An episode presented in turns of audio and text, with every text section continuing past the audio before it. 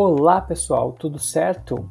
Esse episódio é para quem está se formando, para quem vai se formar ou para quem acabou de se formar em arquitetura e engenharia e precisa de dicas práticas para entrar no mercado de trabalho e está naquela dúvida se vale ou não a pena aprender BIM. Esse episódio vai trazer só a nata daquilo que é necessário para entrar no mundo BIM de vez sem drama. Fica aqui comigo que está bem bacana esse episódio e vamos aprender mais sobre BIM.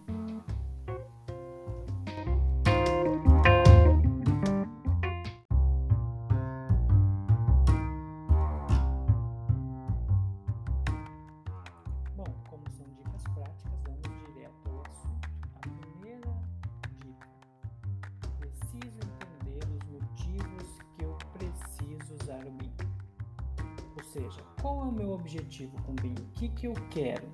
Provavelmente vocês estão se formando, vocês já estão habituados a algum processo, algum tipo de trabalho, alguma forma de trabalhar que vocês talvez aprenderam no estágio ou mesmo na graduação. Normalmente a gente precisa se perguntar: eu quero melhorar minha produtividade, eu quero melhorar minha representação, eu quero melhorar os meus processos, o que de fato eu preciso melhorar? A partir disso se faz um diagnóstico, então eu entendo um pouco melhor do meu trabalho, como eu trabalho, como eu gostaria de trabalhar, para justamente entrar no mercado de trabalho, fazer o meu melhor para os meus clientes e vender melhor o meu trabalho. Dessa forma, entendendo uh, como as coisas funcionam no momento atual, ou seja, como eu faço as coisas hoje, eu consigo descobrir o que eu preciso fazer para ter melhores resultados amanhã. E o BIM vai poder ajudar nesse sentido, desde que eu saiba o que de fato eu preciso melhorar.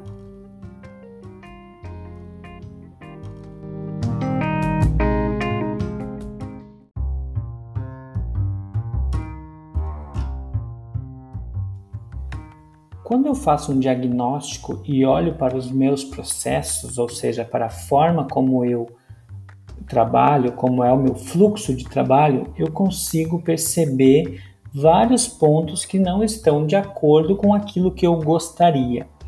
E o BIM pode justamente dentro desse processo trazer melhorias no fluxo, ou seja, alguns processos vão se tornar automatizados outros vão precisar de mais comunicação, outros de mais colaboração, e a partir disso eu vou poder então definir quais as ferramentas que eu vou utilizar, como eu vou melhorar os meus processos e quais processos vão ser inseridos no meu fluxo de trabalho.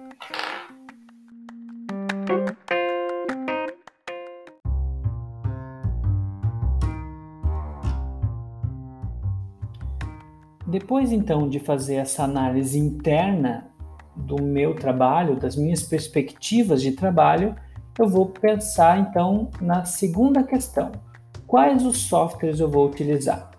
Para definir isso, para descobrir isso, eu preciso saber qual é o tipo de projeto que eu faço ou que eu quero fazer após a, a formatura. Qual é o software mais adequado para estes tipos de trabalho que eu vou fazer? Bom, se vocês pretendem trabalhar apenas com projeto de arquitetura para construção civil, a sugestão mais utilizada é o ArchiCAD e o Revit, certo? Para projetos de interiores, também sugiro ArchiCAD ou Revit. Os dois, nos dois casos, vocês vão ter um processo de trabalho muito uh, automatizado, muito otimizado desde que se utilize as ferramentas da forma correta, ou até um nível que se consiga entregar aquilo que antes vocês entregavam no CAD, mas com muito mais detalhes, com muito mais informações, certo? Então não, não esperem trabalhar menos usando softwares BIM, mas esperem melhorar a qualidade dos processos e dos projetos sempre pensando naquela situação de que eu vou trabalhar muito mais tempo no projeto, na concepção, fazendo a modelagem do espaço e muito menos tempo na documentação, que é aquele trabalho braçal que a gente acaba fazendo na tecnologia CAD. E também eu vou ter, com a utilização do BIM, uma grande facilidade na geração dos quantitativos e, eventualmente, do planejamento da, da obra e também da orçamentação. Então, esse é um ponto a definir caso eu precise ou eu gost, ou, ou queira fazer projetos nessas áreas. Agora, se eu sou engenheiro civil ou mesmo arquiteto que queira trabalhar com instalações complementares, normalmente os engenheiros civis vão trabalhar com a parte de eh, projetos estruturais e instalações complementares, como hidro e e também com a orçamentação, além, é claro, da execução de obra. Já os arquitetos, alguns acabam trabalhando com as instalações complementares, como elétrico, hidrossanitário, climatização ou até mesmo uh, redes de gás, PPCI, né, prevenção contra incêndio, uh, mas varia. Tem, tem os dois uh, os dois públicos nos dois lados, certo? O que é mais incomum são os engenheiros, os arquitetos que trabalham com estrutural. Isso é mais incomum. Bom, considerando isso, sugiro então softwares para a estrutura, o TQS, que é bastante conhecido, o Eberic da AutoQI ou o CIPECAD. São os três softwares que são mais utilizados no mercado. Claro que precisa avaliar a questão do investimento de cada um e da utilização. Daqui a pouco eu vou fazer estrutura metálica, como vou fazer uh, grandes vãos, vou fazer pontes. Então, cada software vai ter sua especificidade, dependendo da área que você vai trabalhar. Isso, obviamente, vai passar pelo diagnóstico que a gente fez na etapa anterior. Se eu trabalho com instalações, eu também posso trabalhar então com os softwares da AutoQI, o QI Builder para hidro, para elétrica, para gás, rede de gás ou mesmo para incêndio. Também posso usar o próprio Revit ou ArchiCAD para fazer esses projetos de instalações. Então eu posso, se eu escolher um deles lá na, na ou os meus, meus parceiros de projeto trabalham com o Revit ou com o ArchiCAD, eu posso seguir nas instalações com estes softwares considerando, claro, que eles nativamente não fazem dimensionamento, mas eles usam plugins uh, e softwares integrados que auxiliam nesse processo de dimensionamento. E além disso, eu tenho também uh, softwares como o DDS CAD, que é um software uh, mais não é tão utilizado no Brasil, mas que é bastante utilizado mundo afora, ou mesmo o CIP, as soluções da CIP que também fazem instalações. Então, é uma gama de softwares que podem ser utilizadas de acordo com a necessidade do profissional. Bom, mas e o investimento? Como eu escolho o software? Eu preciso pensar que eu vou ter um investimento alto, mas eu também quero ter retorno. E aí, quando eu tô, sou recém-formado, eu não tenho dinheiro para investir, certo? Então, normalmente o que se pensa é: Bom, eu vou ter um custo uh, de comprar ou contratar uma licença de software. Normalmente as licenças anuais são mais baratas e aí ela pode sim se tornar viável. E uh, vou, vou pensar, vou avaliar em quanto tempo vou ter o retorno desse investimento. Normalmente isso vai depender da quantidade de projetos que se faz. Então, se tu consegue fazer dois, três, quatro projetos no mês, a tendência é que em menos de um ano tu retorne esse investimento facilmente e ganhe expertise no mercado.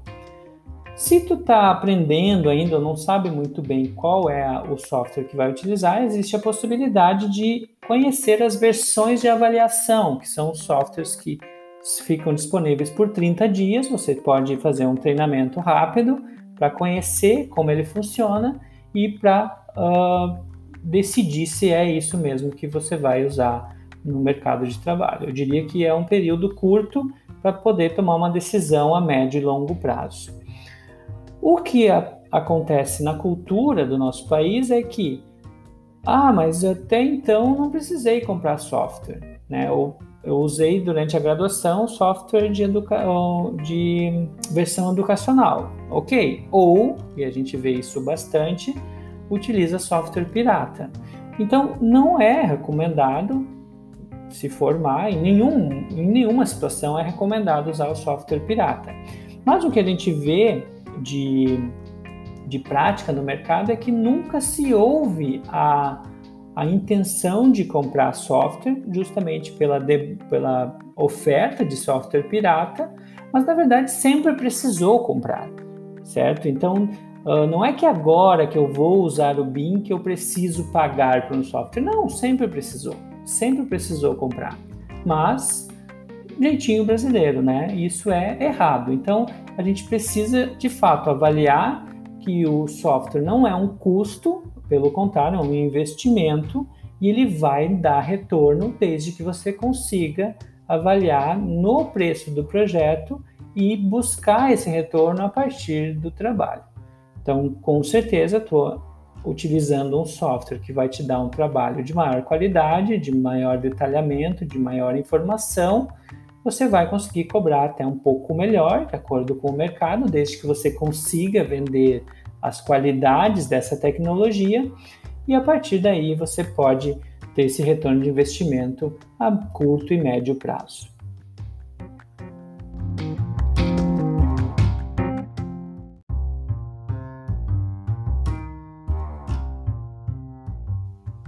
O terceiro ponto é o hardware. Normalmente a gente se forma e a gente continua utilizando aquele computador que nos acompanhou durante a graduação um notebook ou mesmo um desktop que a gente já usa há algum tempo, que a gente acabou precisando investir durante a graduação para ter essa opção. Normalmente, quando se forma, se a pessoa abre um escritório ou se mesmo trabalha em casa, ela vai acabar precisando fazer um upgrade nesse equipamento e esse geralmente é a opção mais barata. Ou fazer um investimento um valor maior já pensando nos softwares que foram escolhidos na etapa anterior. Então, normalmente se define o hardware pelo tipo de software, certo? E o brasileiro e a nossa cultura tem o, a, normalmente o péssimo hábito de fazer o contrário. Primeiro compra o hardware e depois decide o software. Então, eu diria que o ideal é saber exatamente qual software comprar, para saber o que, que ele vai exigir que aí você consegue fazer uma compra com custo-benefício, ou seja, você não vai pagar a mais por algo que você não vai usar, e é normalmente isso que acontece. Compra um computador super, uh, super reforçado, diria assim, com muita memória, com um processador de última geração, mas não usa nem a metade da capacidade disso, de, dependendo do software que está utilizando. Então é importante fazer sim essa avaliação, porque aí esse investimento ele vai ser melhor definido e vai ter um retorno mais rápido, considerando que tu sabe de onde vem esse retorno, que é justamente na, nos projetos ou mesmo na, nas obras.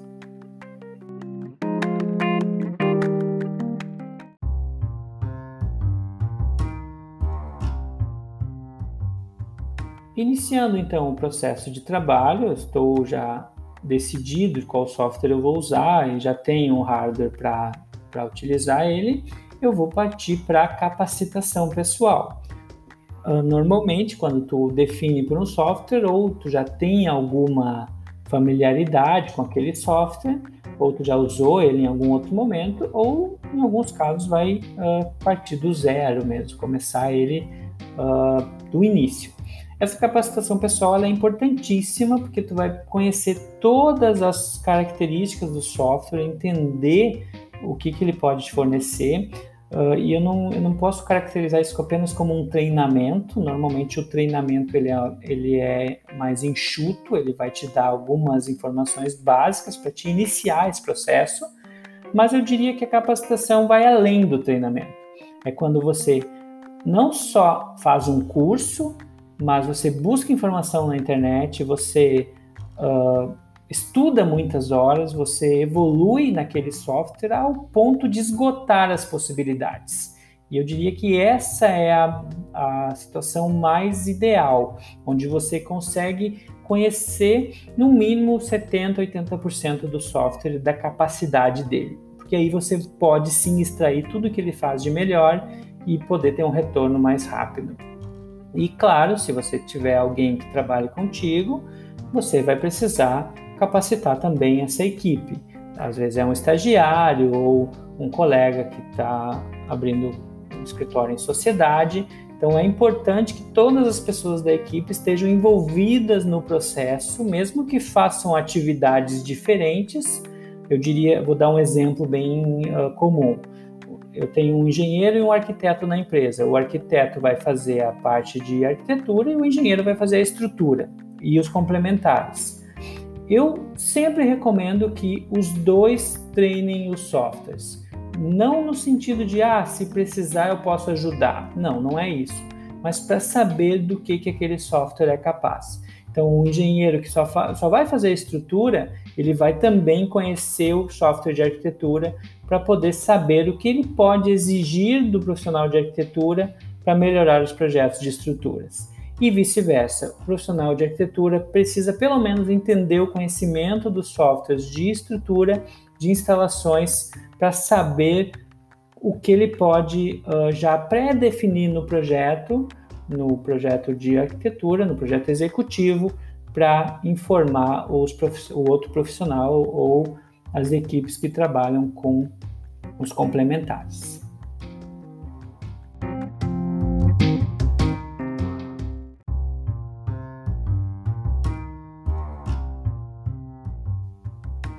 Uma vez então que já se está familiarizado com o software, a gente parte para o quinto passo, que é o desenvolvimento de templates, que são, uma tradução livre, modelos. Ou seja, você vai criar um arquivo padrão que vai servir para todos aqueles projetos semelhantes. Exemplo, tu faz uma casa de 100 a 200 metros quadrados. Esse é um padrão de projeto. Térrea, tá? Então vai ter um modelo para esse, esse tipo de casa. Bom, eu faço um outro tipo de casa que é de 100 a 200 metros quadrados, mais sobrado, dois pavimentos. Vão ter características nesse modelo que não tem na casa térrea, como por exemplo a escada, entre outros. Uh, eu faço interiores e faço muito ambientes residenciais. Então, eu vou ter templates, modelos para atender aqueles ambientes residenciais. Obviamente que isso não é um carimbo que vai te uh, deixar rígido com os processos de criação, mas uma base daqueles elementos que você mais utiliza, que você possa sim inserir outros elementos para compor aquele projeto. Da mesma forma, quem trabalha com instalações vai ter esse modelo, da mesma forma, quem trabalha com estrutura vai ter esse modelo, ou seja, vai ser uma padronização do trabalho que vai permitir otimizar o tempo e gerenciar melhor os fluxos de trabalho nesse processo. Ah, o desenvolvimento da template ele é um trabalho normalmente muito grande no sentido de que ele ocupa bastante tempo, mas que uma vez feito ele vai te dar uma agilidade no processo criativo e no processo de concepção, no processo de execução dos projetos muito grande. Então, vale muito a pena investir tempo no desenvolvimento de uma template para aquele trabalho específico que você pretende fazer.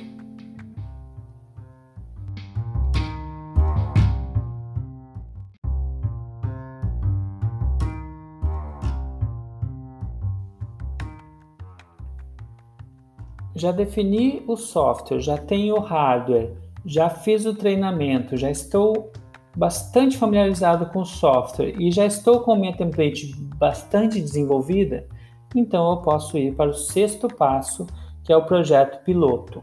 Ou seja, eu vou desenvolver um trabalho uh, para um cliente ou para mim mesmo, né, ou para o profissional mesmo, ter uma referência. Ou seja, vou pegar um projeto que fiz há um tempo atrás e vou entre aspas, passar a limpo.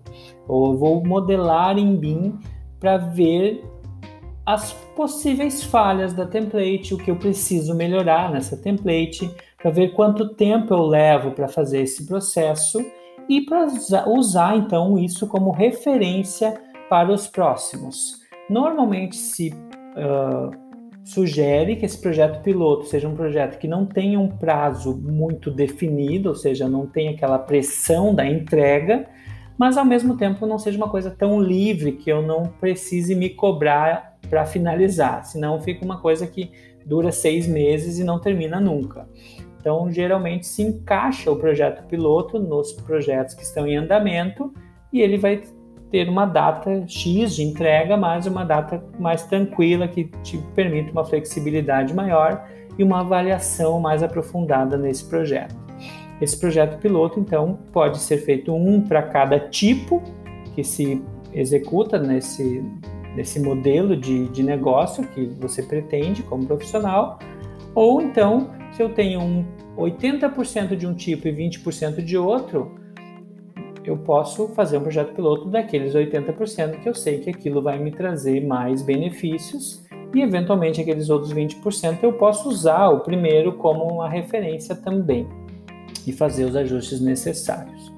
Isso vai garantir então que os primeiros projetos a serem vendidos, ou seja, entregues, já vai ter uma boa estimativa de prazo, uma boa estimativa de elementos de entrega isso vai ajudar e vai ser muito útil na hora de precificar e principalmente na hora de vender o projeto.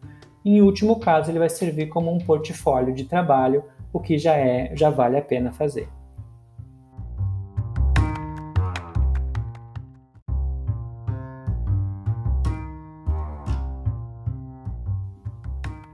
E por último, mas não menos importante, o que eu chamo e eu vejo alguns profissionais usando esse termo, é o processo de melhoria contínua, certo? Isso deveria ser obrigatório em qualquer área, na verdade. Então, estar na zona de conforto sempre é muito perigoso, certo? Então, não se acomodem. No momento que vocês descobrirem que vocês já estão no nível adequado para aquilo que vocês se pretendi, pretendiam lá no início, olhem para o processo e vejam onde pode melhorar. Uh, reavaliem, retroalimentem esse processo e busquem novidades. O mercado está em constante mudança. Então, daqui a um ano, que hoje era uma coisa muito bacana, já não é mais, já é, já perdeu o prazo de validade, já não é mais novidade. Então, busquem sempre melhoria contínua.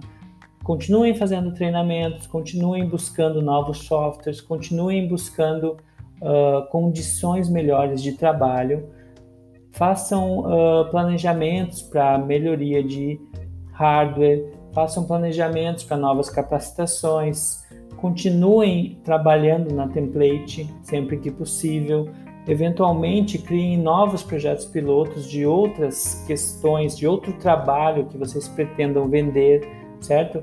Ou seja, tentem justamente especializar em algo que vocês gostam de fazer, buscar um, um mercado que vocês sentem dificuldade, no sentido de haver uma lacuna de profissionais, ou não tentem fazer sempre o mesmo ou igual ao que todos fazem, que vocês vão ser só mais um nesse mercado. Então, se diferenciem e o processo de melhoria contínua é essencial para isso. Busquem sempre o melhor, busquem sempre dar o melhor no sentido de uh, aprender cada dia mais e colocar em prática aquele aprendizado que vocês estão tendo com a utilização dos softwares BIM e da metodologia como um todo.